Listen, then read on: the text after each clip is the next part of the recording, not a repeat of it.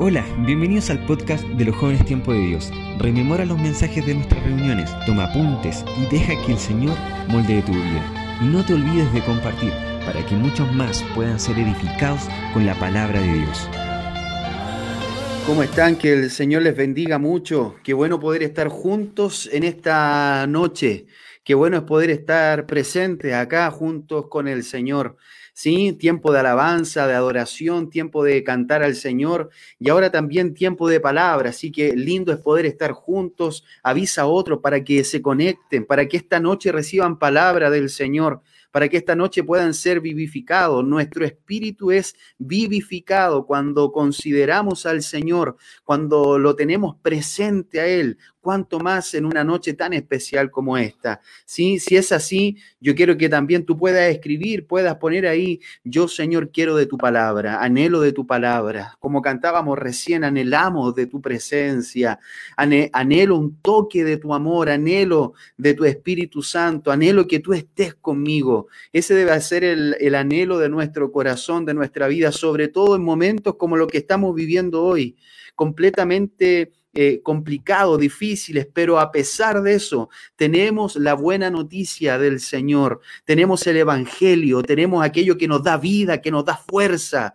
¿sí? Eh, esa es la gloria, dice la palabra. La gloria del joven es su fuerza, pero la fuerza radica en el Señor. Él es el que nos fortalece, Él es el que nos bendice, el que nos llena de fuerza, de pasión, ¿sí? De renuevo. Si has tenido una semana eh, quizá no tan fácil con algunas situaciones, renuévate en esta noche, renueva tu vida, renueva tu corazón, renueva tu mente renueva todo tu ser. Y quizá nos están mirando también gente eh, quizá mayor o dice, ¿qué estoy haciendo acá en el culto de jóvenes? Al contrario, quédese conectado, quédese ahí presente diciendo, Señor, anhelo yo de tu palabra, anhelo de estar contigo. Para esto son estos momentos. Así que, por favor, ponga toda su atención. Eh, son las 22 con 52 minutos y vamos a la palabra. Hoy quiero compartir algo que lleva como título terapia de shock. ¿Sí? Terapia de shock, de shock o de shock, bien, más, más mejor pronunciado, terapia de shock. Estuve compartiendo con unos jóvenes a través de Zoom eh, de Temuco, Jóvenes Renacer. Y la verdad que fue una bendición, fue algo muy, muy lindo, muy especial poder estar ahí, compartir, ver eh, rostros de verdad muy, muy deseoso de estar con el Señor. Y, y la palabra que pude compartir ahí, eh, el Señor me motivaba que pudiese también hoy hablarla. Así que quiero, por favor, que tú le prestes atención al Señor. Bien, que tú puedas también tener esto ahí presente en tu corazón y escuchar lo que Dios quiere hablar a tu vida. Y esto está en Génesis capítulo 25, versículo 21 al 26. Génesis capítulo 25, versículo 21 al 26. Dice así la palabra del Señor. Y lloró Isaac a Jehová por su mujer que era estéril, y lo aceptó Jehová, y concibió Rebeca su mujer, y los hijos luchaban dentro de ella. Y dijo, si es así, ¿para qué vivo yo? Y fue a consultar a Jehová, y le respondió Jehová, Dos naciones hay en tu seno, y dos pueblos serán divididos desde tus entrañas. Él, un pueblo, será más fuerte que el otro pueblo, y el mayor servirá al menor. Cuando se cumplieron sus días para dar a luz, he aquí había gemelos en su vientre, y salió el primero rubio, como yo, solamente que la cámara quizá te hace ver que soy moreno. Dice el primero rubio y era todo velludo como una pelliza y llamaron su nombre Esaú. Después salió su hermano, ¿sí? Trabada su mano en el calcañar de Esaú y fue llamado su nombre Jacob. Y era Isaac de edad de 60 años cuando ella los dio a luz. Amado Señor, Habla tú al corazón, sé tú obrando en todo esto que tú quieres, sé compartir a los corazones, Señor, de los que están escuchando a esta hora. Que tu palabra sea motivo de bendición, que tu palabra sea motivo de fuerza, Señor, al corazón, de pasión. También, amado Dios, de poder dirigir nuestros pasos. Es tu palabra la que llena todo. Te lo ruego en el nombre de Jesús. Amén y amén. ¿Sí? Entonces, el título, si alguno se recuerda, lo anota ahí en los comentarios. Bien, si alguno se acuerda, lo anota ahí en los comentarios. Quiero hablarte de, de un hombre, ¿sí? En la escritura que en algún momento de su vida tuvo que tener terapias de shock. Bien, estas terapias se dice eh, en el ambiente quizá medicinal, eh, se practicaron en algún momento, después fueron muy cuestionadas. Eh, hoy en día quieren volver a retomarlas y tenía que ver con algunos golpes eléctricos, por así decirlo, sobre todo a personas que tenían o sufrían de algo psiquiátrico, psicológico, y tenía que ver con el cerebro, bien, algunos golpes eléctricos pequeños, y que eso podría de alguna forma ayudar en lo psicológico, psiquiátrico de la persona. Algunos eh, en algún momento fue quizá con un resultado no muy bueno y por eso se dejó de hacer y se quiere empezar a retomar. Así por lo menos leí algunas fuentes. Eh, terapia de shock también se llama en algunos momentos cuando hay miedo sobre ti y tienes que confrontar ciertas situaciones. Por ejemplo, si tienes miedo a los perros, entonces rodéate de ellos o anda y, tienes que hacerlo para poder salir de eso. Bien, si le tienes miedo a las arañas, también tener ese tipo de terapias. Algunos dicen que son muy invasivos, pero otros dicen la verdad te va a ayudar, porque así vas a superar inclusive algunas fobias que puedes tener. En este caso te quiero hablar de esto porque hay un hombre llamado Jacob que tuvo que tener terapia de shock en algún momento. ¿Sí? Jacob era una persona, un personaje real que creía conocerse a sí mismo. Una persona que tenía propósitos maravillosos. Yo quiero que tú me levantes una mano ahí como un emoticón si sabes que tienes propósitos maravillosos, ¿sí? Eso, bonito, un emoticón, si sabes que tienes ahí propósitos maravillosos de parte del Señor, pero que comenzó bien a caminar, eh, a conocerse a sí mismo y comenzó Jacob a caminar, a transitar en un camino en la cual él debía en algún momento confrontarse se iba a confrontar consigo mismo. Él quiso hacer cosas a su modo en algún momento, en algún tiempo, pero no le iba a ir bien. Pero él tenía propósitos maravillosos sobre su vida. Quiero decirte en esta noche, en esta jornada, a través de esta predicación, que hay procesos en nuestra vida que vamos a tener que pasar.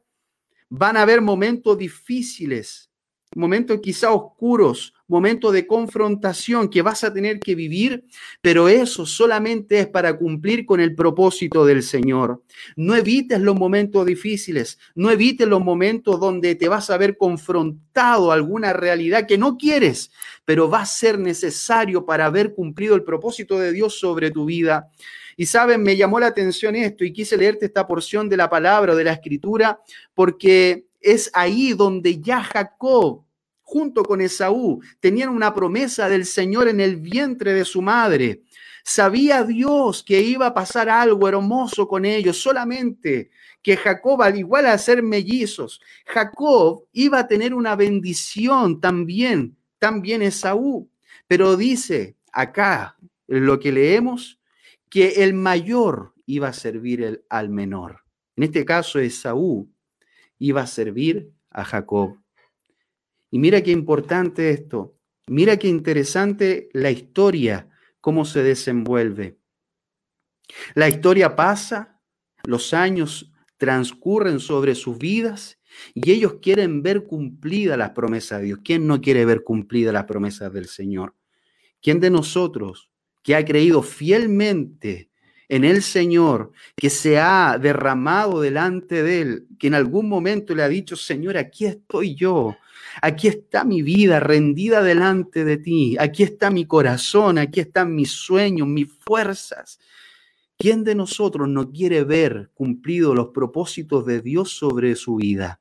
Yo creo que todos los que estamos acá, lo que de alguna forma entendemos el caminar que nos ha tocado vivir con el Señor, queremos que se cumplan esos propósitos, pero esos propósitos van a estar llenos también de situaciones que debemos enfrentar. Primero, quiero decirte entonces, esto es lo primero, la palabra promesas. Primero, promesas. Dios tiene promesas contigo. Por favor, no lo mires en menos. No digas, ah, si yo sé que Dios tiene promesas conmigo. No, sino que al contrario, abraza esto. Por la fe, di Señor, gracias, porque sé que tienes promesas, planes conmigo. Sé que tienes algo profundo en mi corazón. Sé que algo quieres hacer en mi vida. Sé que el día a día no pasa por casualidad. Sé que los propósitos que me toca vivir no son por casualidad. Sé que los momentos de confrontaciones, de choques, de momentos difíciles no son por casualidad, sino que hay un propósito y hay promesas sobre mi vida. Eso es lo, eso es lo primero. Lo segundo Palabra clave es esperar. Si un hombre o una mujer se desespera, entonces no podrá ver nada cumplido de lo que se le ha prometido. Porque la desesperación, nosotros como hombres y mujeres finitos, vamos a hacer cosas, situaciones, vamos a tener que eh, meter la pata muchas veces y eso nos va a doler.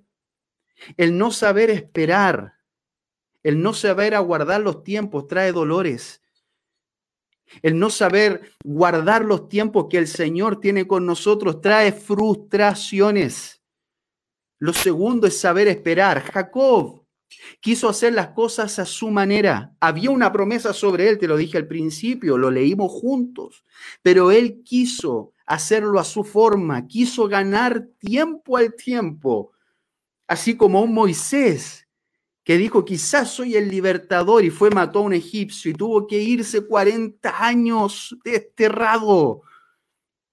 Quizá otros personajes en la Biblia, o tú o yo, hemos hecho eso, hemos dicho, no, Señor, si esto tiene que ser así, y el Señor te dice, espera. Lo segundo clave en esto es esperar. Lo segundo clave en un hombre, una mujer de Dios, es saber esperar. ¿A cuánto le cuesta esperar? ¿A cuánto de verdad les cuesta esperar? Trae desesperación las promesas que sé que están ahí y como que no puedo alcanzarlas. La mujer con la que me quiero casar, el hombre con el que quiero estar, la carrera que quiero cursar, el país que quiero visitar, el llamado que Dios ha puesto en mí que se cumpla saber esperar no quiere decir dejar de trabajar. Saber esperar no quiere decir dejar de trabajar, al contrario, debe seguir trabajando, pero esperar en los tiempos del Señor. Ser confianza. Si sabes esperar, entonces tendrás confianza. Si sabes esperar, entonces, ojo, la confianza. Ojo, porque el no saber esperar traerá como consecuencia el no confiar. Entonces lo tercero es confianza. Debemos saber confiar en que el Señor cumplirá sus promesas. Te lo reitero, debemos saber confiar en que el Señor cumplirá sus promesas sobre nosotros. Lo cuarto, palabra clave, integridad. Integridad. Una definición de integridad es, es un valor y cualidad de quien tiene entereza moral, rectitud y honradez en la conducta y en el comportamiento. En general, mira, escucha esto, una persona íntegra es alguien en quien se puede confiar. Qué lindo es eso. Qué lindo es cuando hay una persona que tú puedes confiar. Qué lindo cuando hay una persona que tú puedes contar situaciones. Qué lindo es cuando tú puedes ir donde una persona y es íntegra y te, puede dar un buen consejo. Ojo con esto, no exento de situaciones. Quizá ha cometido errores esa persona igual. Quizá una persona íntegra ha cometido errores, pero tiene la suficiente valentía para reconocerlos con humildad. ¡Wow! ¿Qué personajes son esos? ¿Qué personas más lindas son esas? Que a pesar de meter la pata, tienen la humildad y la sencillez para decir me equivoqué, perdón. Qué diferente es una persona cuando dice, bueno, me equivoqué. ¿Qué? ¿Nadie se equivoca acaso?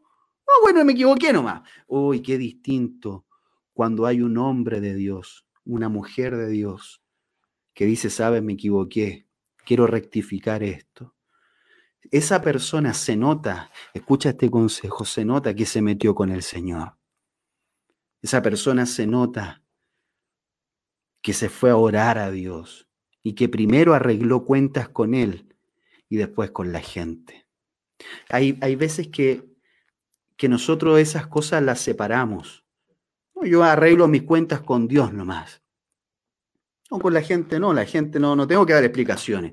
No hay gente que sí tienes que darle explicaciones. Hay gente que has involucrado en tu vida que sí merece una explicación. Pero eso se ve en un joven, en una muchacha, en una chica, en un chico, en una mujer, en un hombre de verdad que se metió con el Señor y fue ahí primero a saldar cuenta, a decirle, Señor, ayúdame, perdóname. Una persona íntegra no quiere decir una persona exenta de errores. Una persona íntegra es que a pesar del error, puede él o esa persona decir, me equivoqué, reconocer y seguir adelante. Es más, las personas que han cometido errores y se han levantado son las que más ayudan al resto.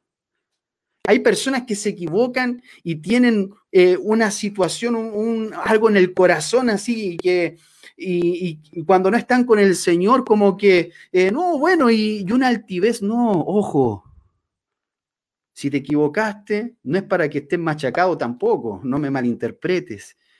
Si estás en una situación complicada, difícil, pide perdón, sigue adelante, pero con humildad, con sencillez. Este hombre en la integridad estuvo fallando. Él usurpó primero para su primogenitura, ¿sí? De alguna, la primogenitura eh, en ese tiempo era una bendición de parte del Padre, era una, eh, una bendición muy especial, ¿sí? Isaac se la tenía a Esaú, incluso habló con eh, con Esaú, su hijo primogénito, para poder bendecirlo. Le dijo, anda a casa algo, porque era un cazador, y prepárame algo rico para comer. Jacob, entre todo eso, y antes de eso, él quería que su primogenitura, ¿sí? Y que la bendición del papá fuera sobre Jacob. Antes de todo eso, Jacob tiene un encuentro con Esaú. Jacob había hecho un plato de lenteja, de legumbres, y viene cansado, dice la palabra, Esaú del trabajo y le dice, ¿por qué no me das lenteja, un plato de lentejas? Este hombre le dice, pero por supuesto que sí, está calentito, está rico. Primer paso de negociación, ¿cierto? Ofrecer el producto. Está rico, está calentito. ¿Tú tienes hambre, hermano? Sí, tengo hambre, le decía Esaú. Tengo mucha hambre. Mira, justo tengo un plato de lenteja. Pero Esaú sabía que su hermano era un poco transaccional negociante. ¿Qué quieres entonces? Jacob le dijo, solamente quiero que me vendas tu primogenitura. Un plato de lentejas por tu primogenitura. Esaú le dijo, ¿y para qué? Mire, ¿para qué voy a querer la primogenitura yo? En algún momento me voy a morir, no la necesito. Qué increíble Qué increíble perder lo que Dios te ha dado. Yo conozco a gente así. Bueno, si total, yo ya sé cómo es esto. Yo ya sé, yo ya he trabajado en la iglesia harto año, harto tiempo, así que que le toque a otro, no importa. Ya sé cómo se manejan todas estas cosas y yo lo he hecho, le voy a dar la oportunidad a otra persona. Y miran con desprecio la bendición de Dios. Es una tristeza. Es una pena. Dios tiene algo especial contigo, pero no lo trances. Al contrario, abraza lo que Dios te ha dado. Jacob partió así, aunque con algunas pillerías, pero él valoraba lo que era la bendición de Dios.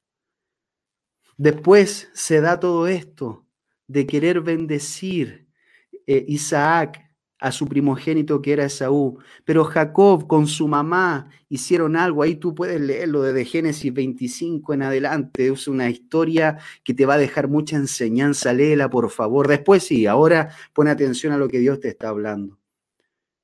Después de todo eso, quisieron usurpar también la bendición de, de Isaac. La mamá con Jacob lo lograron. Esaú quedó bendecido por el papá, pero de alguna forma, para explicarlo de una forma menor. Jacob eh, con pillería, ¿sí? Incluso le dice el hermano, hace honor a tu nombre, engañador, suplantador. Te llevaste mi bendición y quería matarlo Esaú a Jacob. Quería matarlo. No comenzó con integridad.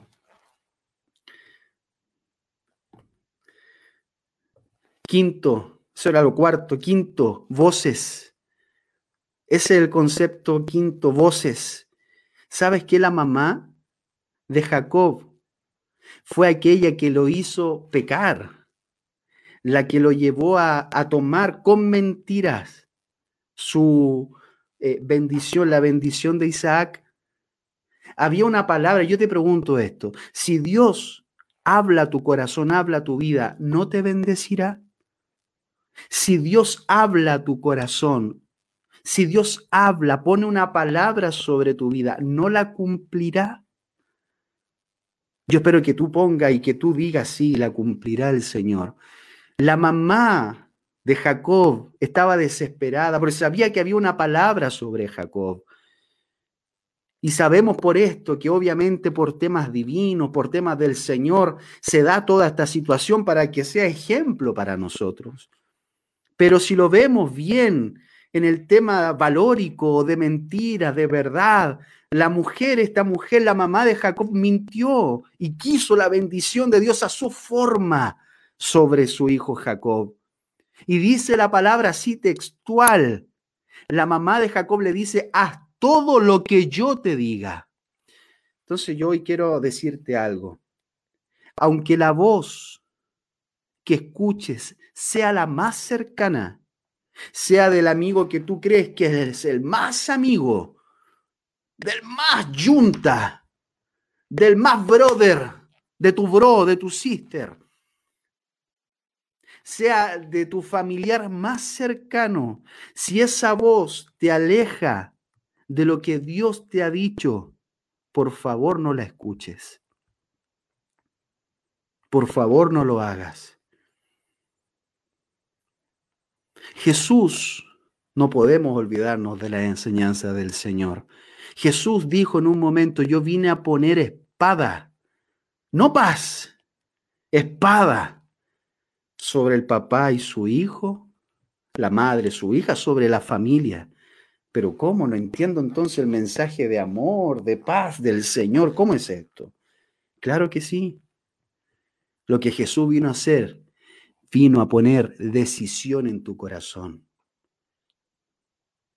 Si amas a padre o a madre más que a mí, no eres digno de mí. ¡Wow! ¡Qué palabra! Es una palabra gigante, una frase tremenda, pero que pocos corazones quizá puedan entenderlo y acatarlo. Esta noche es decisiva. Esta noche el Señor viene a traerte una terapia de shock, una terapia de confrontación, una terapia para que sea tu corazón y el del Señor unidos. Quizá haya momentos realmente en que debas decidir por el Señor y callar otras voces.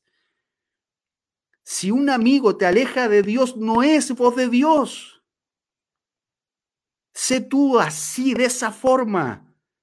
Si tu mamá, tu papá te aleja, su voz te aleja del Señor, entonces no hagas caso a eso. Pero ¿cómo? ¿Cómo me dices eso? Por supuesto. porque el Señor vino a traer determinación sobre tu vida, decisión sobre tu vida. Nuestra mayor labor va a ser que tú te ganes a tu mamá, que tú te ganes a tu papá. Y hay testimonios de chicos, de chicas acá que así lo han hecho, aun cuando le ha costado quizá momentos dificultosos con su familia, de decirle, mamá, no transo el domingo en ir a la iglesia. Yo el sábado es mi día de ir con el Señor cuando estábamos en San Diego 351 o cuando te tienes que conectar acá. No, mamá, papá, yo me conecto, voy a estar con el Señor, pero ¿cómo? Yo he, he sabido de testimonio, hasta le han tirado a chicos la mesa de centro por la cabeza esos testimonios yo he escuchado, que el papá ha llegado a enojarse porque va a un culto, pero esa persona, ese chico, ese joven, esa muchacha le ha dicho, papá, mamá, esto me hace bien, amo a Dios, dime en qué te hago daño con eso, con lágrimas en sus ojos con un deseo en su corazón de que la mamá lo entienda, el papá lo entienda, pero también con la desesperación de decirle, por favor, vean que Dios hace algo bueno. Yo antes estaba metido en esto, en esto otro, y Dios me ha rescatado, me ha lavado, me ha salvado. A ese Dios hoy quiero presentarte, al Dios de decisión, de determinación. ¿Habrá algún muchacho, una muchacha, una persona en esta noche que ame así a Dios? Con determinación, que deje cosas al lado por decirle al Señor, yo quiero estar contigo. Cuidado con las voces. Seis decisiones. Las consecuencias de Jacob en sus engaños, patrañas, le diría a mi esposa Nedis, marihuancias, patrañas, marihuancia, esas cosas truchas, si bien lo quieres. Les costó el desprecio y huir como un cobarde. Eso le costó. Le costó el desprecio y huir como un cobarde. Cada decisión tiene su consecuencia. Cada decisión trae su desenlace. Si obra bien, y esto no hay que ser un experimentado, ¿ah? Si obra bien, te irá bien, si obra mal, te va mal. Dicho en los labios del apóstol Pablo, uno cosecha lo que siembra. Las decisiones van a ser importantísimas en tu vida. Siete, confrontación confrontación. Escucha esto. Al momento de que se da todo esto entre Jacob y Esaú, Esaú lo único que quería era matar a Jacob. La mamá se da cuenta de esto y dice, ¿cómo voy a tener la pérdida de un hijo? Esaú es capaz de matar a Jacob, lo toma Jacob, ella que había provocado todo esto. Mira, mira las consecuencias. Ella no quería pagar las consecuencias, pero al final la va a tener que pagar igual, no viendo más a un hijo va a tener que ser la última vez que ve a su hijo. Esaú quiere matar a Jacob y le dice, lo toma a Jacob, su madre le dice, por favor Jacob, vete donde mi hermano Labán. Vete a sus tierras. Esaú si te pilla te va a matar, por favor vete. Pero mamá, no te voy a ver más, no importa si yo hice esto, bueno, son las consecuencias, pero vete no quiero un hijo muerto. Jacob se va. Y esta es la terapia de shock. Él va a tener que confrontarse. Él había sido un engañador, un usurpador, un suplantador. Y se va a encontrar con alguien más pillo. Hay un dicho acá en Chile, de choro a choro y medio. Bien coloquial de choro a choro y medio. Eso quiere decir que siempre, escucha esto, siempre va a haber alguien más valiente que tú, siempre va a haber alguien más astuto que tú, ¿sí? Siempre. Estas son terapias de shock. O los inseguros o inseguras. Siempre va a haber alguien más bonito que tú. No te creas. La última Coca-Cola o Pepsi o la bebida que te guste del desierto. Siempre va a haber alguien más chistoso que tú. De pronto nos ponemos a competir, ¿cierto? No, ah, yo tiro la talla mejor, la broma mejor, soy el que más eh, causa sensación. No, siempre va a haber alguien mejor que tú en cualquier área. Jacob, él creía que era pillo, salió arrancando. En ese arranque, el, Señor tiene un encuentro con él, por favor. Pon atención a esto. El, el Señor tiene un encuentro con Jacob, al lugar que se le llama y que tú ya conoces como Peniel. Hay hasta librerías llamadas así, muchas cosas, negocios, Peniel. Y en ese momento el Señor se encuentra con Jacob y le da unas promesas maravillosas, así como a su abuelo Abraham. Tu descendencia será maravillosa, la bendición sobre ti será espectacular. Y Jacob decía, amén, entonces estoy haciendo las cosas bien. Porque cuando uno le hablan así, o que te ha ido bien, entonces uno dice, ah, estoy haciendo las cosas bien. Ah, error. Jacob va a tener que confrontarse en las tierras de Labán. Te invito a que tú puedas leer todo esto. Labán va a ser más pillo que él. Labán lo va a hacer trabajar 12 años por su mujer, Raquel. Ahí tú tienes toda una historia. Por favor, léela después. 14 años por alguien que debería haber trabajado 7 años por el amor de su vida. Trabaja 14 años. Luego tienen unas cosas con las ovejas. Pero Jacob tuvo una terapia de shock. Él creía que hacía las cosas bien.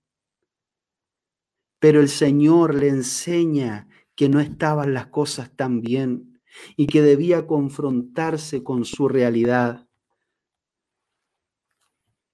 Hoy quiero decirte que debes confrontarte con tu realidad. Necesitamos confrontarnos con nuestro yo. Dios a nadie va a usar que no esté rendido y quebrantado en su vida. A nadie. Porque solo alguien rendido y quebrantado de corazón puede dar espacio a Jesús para que reine por completo en su vida. Solo alguien rendido y quebrantado puede dar espacio en su corazón para que Jesús reine por completo en su vida. Dios a nadie va a usar que no esté rendido y quebrantado de corazón, a nadie. Y el Señor te conoce, Jesús conoce tu vida, Jesús conoce todo tu ser, conoce las cosas que debemos tener terapias de shock, Conoce el Señor las áreas que debemos ser confrontados. Y ser confrontado no solamente va a traer el momento difícil o vergonzoso, complicado, duro, no, sino que también va a traer quebrantamiento del corazón. Alguien que ha sido confrontado por el Señor traerá su corazón quebrantamiento, traerá su corazón deseo inclusive de no querer nada más que lo único que puede llenar eso va a ser el Señor. Un corazón quebrantado, lo que busca Jesús, sobre todo hoy en día, donde vivimos y vemos tantas cosas, donde podemos presenciar tantas situaciones. Un corazón quebrantado va a ser el que va a usar el Señor Escúchame, Dios incluso puede darte la bendición de tener muchas cosas, pero no es señal de que Él te haya aprobado. Jacob tenía la bendición de su padre. Jacob había sido visitado por Dios en Peniel, pero igual lo lleva a confrontarse con su realidad en las tierras de Labán. Así has sido tú, le dice el Señor, sin siquiera hablarle, sino con las vivencias que tenía. Así estás obrando tú. Cuidado con eso, cuidado con el corazón. Yo quiero que el Señor en mi corazón trabaje. Espero que tú también. Espero que tú quieras que Dios trabaje en tu vida, Anita. Espero que quieras tú, Malery, Carlos, Abel, Elita, quiero creer. Eso lo sabes tú, amado, amada chico, chica, eso lo sabes tú, pero yo anhelo que Dios trabaje en mi corazón, pero eso va a traer inevitablemente confrontación, terapia de shock. Y eso duele. Pero eso va a ser mejor para poder cumplir con el propósito del Señor.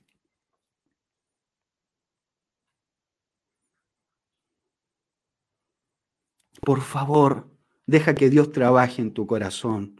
Deja que Dios trabaje en tu vida. Ay, que me dejaron solo. Es el Señor el que está permitiendo esa situación. El que no se preocupan por mí. Es el Señor el que permite toda situación en tu vida. Deja de preocuparte por los demás. Deja de criticar y por favor ve tu corazón, ve tu vida. ¿Qué es lo que el Señor quiere trabajar en ti? ¿Qué es lo que Dios quiere trabajar en mi vida y en mi corazón? Son las 23 con 26. Quizás algunos están diciendo, bueno, ya que hora termina y esto, quizá el Señor quiere trabajar eso contigo. Inversión en, en el tiempo con el Señor. Si te pregunto acá, ¿cuánto, ¿cuánto tiempo has pasado con el Señor en esta semana? Respóndete a ti mismo, no me tienes que responder a mí. ¿Cuánto tiempo has pasado en oración? ¿Cuánto tiempo has pasado con el Señor? Si tú te fijas, no es mucho. Quizás Dios quiere tratar eso contigo, paciencia, saber esperar, compromiso, estar presente. Quizás Dios está tratando cosas en tu vida pero le seguimos echando la culpa a este, a este otro, es que no me entienden, es que me juzgan, es que acá, es que yo sería así o así. Ey, por favor, dile al Señor, ¿qué estás trabajando en mí? Pregúntale al Señor, ¿qué es lo que quieres trabajar en mi vida? Y esto es lo último, octavo, encuentro con Dios. Un encuentro con Dios. Después de todo esto, Jacob, por orden del Señor, le dice, vuelve a tu tierra. Y mira, mira lo que Jacob, observa lo que Jacob estaba pensando allá. Va a estar mi hermano, me voy a tener que confrontar una vez más con mi realidad. El Señor va a llevarte a confrontarte con tu realidad en algún momento. El Señor va a llevar a confrontarme con mi realidad en algún momento. Dice que cuando iban de camino ya, con todo lo que él tenía, sus hijos, con Raquel, con Lea, con todo de vuelta, el Señor le da otro encuentro personal. Un encuentro maravilloso, pero ahí Jacob estaba quebrantado. Jacob, antes de eso, sabía que tenía que encontrarse con su hermano. ¿Sabes qué fue lo que hizo? Como sabía que su hermano venía de vuelta, envió algunos criados, algunos siervos. Mira lo que hizo. Seguía con la pillería, seguía con la cosa y le dijo a sus criados, llévele regalito a Esaú para que apacigüe y no quiera matarme, llévele regalitos. Después tú lo puedes leer en la Biblia. Llévele regalitos. Quizá eso apacigüe con la pasión que viene y quizá quiera confrontarme. Ok, le dijeron los siervos, caminaron. Y en esa noche, antes de encontrarse Jacob con Esaú, el Señor le da un encuentro. Y es ahí cuando lucha con el ángel. Y el Señor y Jacob le dice, "No te soltaré hasta que me bendiga." Un hombre, una mujer que va a confrontar algo difícil, necesita un encuentro con el Señor. Un hombre, una mujer que tiene desafíos por delante, necesita un encuentro con el Señor. Si tú tienes un desafío en este año, necesitas un encuentro con el Señor. Si tienes propósito, un llamado, más adelante, para futuro, Quizá ya lo estás viviendo, pero sabes que hay una palabra en tu vida, en tu corazón. Hay algo que se enciende cuando escuchas palabra de Dios. Sabes que hay algo potente contigo y con el Señor. Vas a tener confrontación pero también un encuentro con el Señor. Dice que cuando pasó esa noche, Jacob ya no fue igual. Es ahí cuando se le es cambiado el nombre y a Jacob se le llama Israel, aquel que lucha con Dios y vence. Oh, qué lindo, qué hermoso. Los porfiados, los benditos porfiados, porfiadas. Pero también se nota cuando después de eso salen humildes. Escúchame algo, cuando tienes un encuentro con Dios, sales humilde de su presencia, sales humillado. Y te lo va a decir también Jacob. La escritura enseña, esto es maravilloso, la, escritura enseña que cuando Jacob se va al encuentro con su hermano, él podría haber dicho lo siguiente, ¿ah? que algunos lo hacen. Hola Esaú, ¿cómo estás?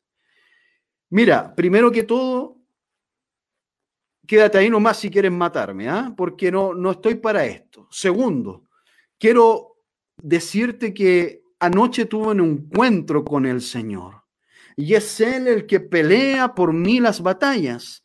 Así que no te atrevas a hacerme nada. ¿Escuchaste, Saúl? Si te metes conmigo, te metes con el Señor. No, Jacob lejos de eso. Y es una realidad que los que se meten con los hijos del Señor se meten con el Señor.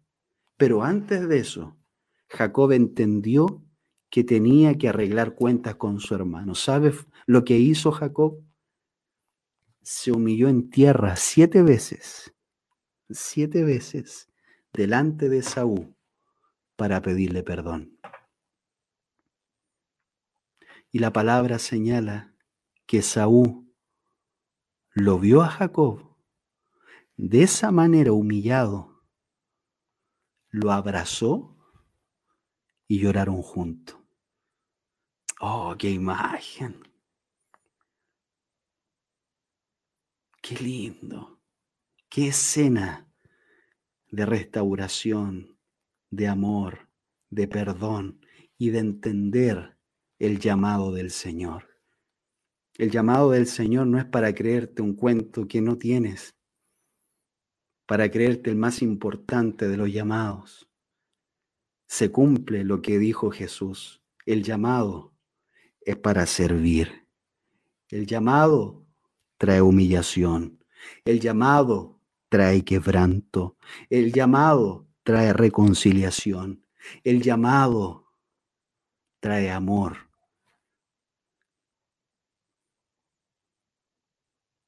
¿Qué te parece? Terapia de shock.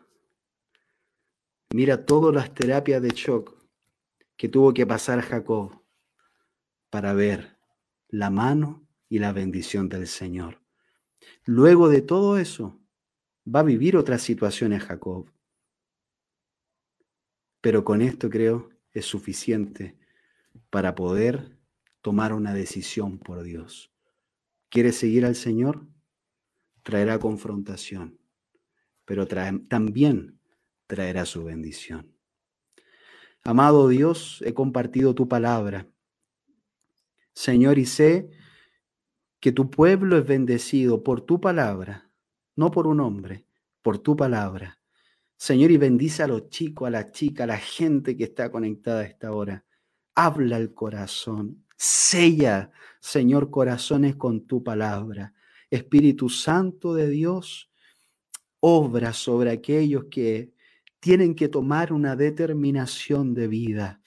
Señor, aquellos que necesitan de esta terapia de shock, de confrontación, y que puedan hoy estar contigo y tú les puedas dar un encuentro personal para avivar ese fuego maravilloso que has puesto tú, esas promesas tremenda, maravillosas, grandes, Señor, que hay en sus corazones. Glorifícate, Señor, en ellos y que sea tu mano poderosa, tu palabra, tu Espíritu Santo soplando sobre ellos.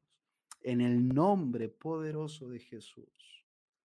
Amén, amén y amén. Que el Señor les bendiga mucho.